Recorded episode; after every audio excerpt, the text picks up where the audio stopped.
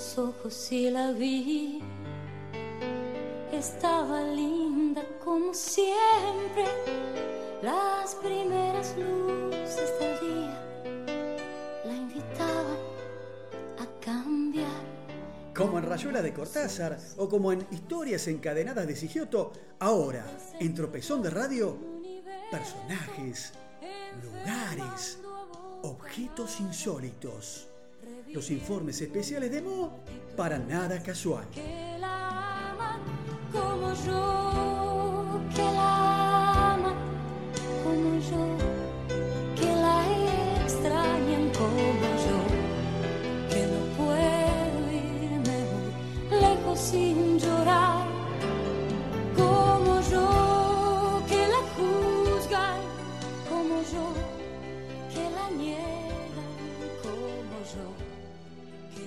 Bien, estamos cerrando este tropezón de radio número 70 aquí en este 2021, martes 2 de noviembre. Hoy les traje una foto, una foto en blanco y negro. Sí, usted dirá, flaco de radio esto, ¿qué, para qué trae una foto? Bueno, la foto es de una plaza. Imaginen. Para eso es la radio, para imaginar. La foto es de acá, de Buenos Aires. Pero es del Buenos Aires de antes. Está en el sitio en que Baldomero Fernández Moreno definió magníficamente como la punta sonora de Florida. Sí, señores, es la Plaza San Martín. Claro que no parece la misma, ni por ella misma ni por los edificios que la rodean. Esta foto es del tiempo de los faroles, que es como decir del tiempo del ñaupa. Es la misma hermosísima plaza de hoy, que ocupa el sitio donde el gobernador don Agustín de Robles tenía su residencia de verano, porque en aquellos tiempos los que vivían en el ejido de la ciudad ya veraneaban cuando salían de Viamonte para el lado de la actual avenida Santa Fe. De ahí que todo ese paraje se llama El Retiro, por lo retirado que quedaba de la ciudad. Después, y de hace de esto más de dos siglos, allá por 1718, el paraje fue adquirido por la compañía Mar del Sur, para establecer en ella el mercado de su productivo negocio. Uno piensa, bueno, Mar del Sur es cosa de pesca, pero resulta que no, porque las tareas de aquella compañía eran más de caza que de pesca, porque se dedicaba al tráfico de negros africanos y ese mercado era para la venta de esclavos. Más tarde, al empezar el siglo pasado, se levantó en ese lugar una plaza de toros. Después, cuando las invasiones inglesas, sirvió esta plaza de toros para que se atrincherasen las fuerzas de la ciudad, librando con el enemigo un combate memorable del que aquellas salieron victoriosas, por cuyo motivo se denominó el lugar Campo de la Gloria, que en 1822 se llamó Campo de Marte, porque allí cumplían su instrucción militar los soldados de la patria. Desde el 13 de julio de 1862, cuando se inaugura la estatua del Libertador, la plaza pasó a llamarse eh, Plaza San Martín.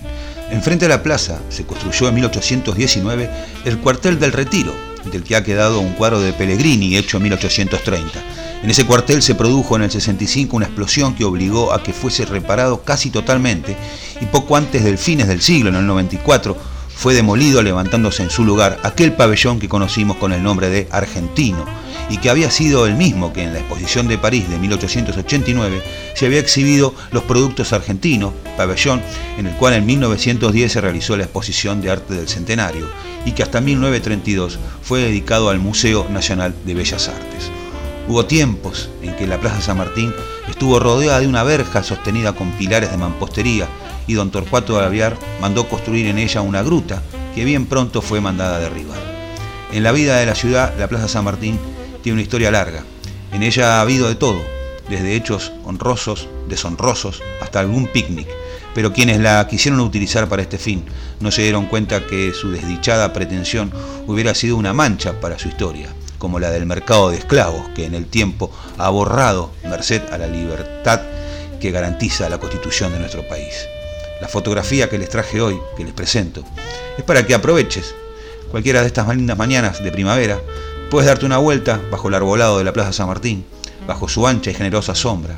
Compará en un momento lo que era esa plaza ayer y lo que acabo de contarte con la plaza de hoy, nuestro presente, con el pasado. Y pensá un poco si tiene algún sentido, y no es un soberano disparate, seguir insistiendo con eso de qué tiempos aquellos. No se vayan, viene la chapa. Canciones con historia. Libertad, igualdad y fraternidad. Ni Robespierre, ni Danton, ni Marat. Pide, Mo y el señor Q hacen una revolución en tu cabeza. Tropezón de radio. Principios universales para una audiencia diferente. Bien, vamos con la chapa de hoy, ya cerrando esta emisión, capítulo 70 de Tropezón de Radio. Esta canción es uno de los mayores éxitos de esta banda de rock progresivo. Fue escrita por su guitarrista eh, Kerry Ligvigren en una entrevista de dos supo contar y aclarar lo siguiente, que estaba leyendo un libro de poesía sobre indios americanos y le llamó la atención un verso indio que decía, todo lo que somos es polvo en el viento. Mucho sentido le encontró ese verso y lo llevó a cuestionarse en torno a sus propias metas, pues a pesar de todo el camino recorrido, todos terminaremos siendo polvo en el viento.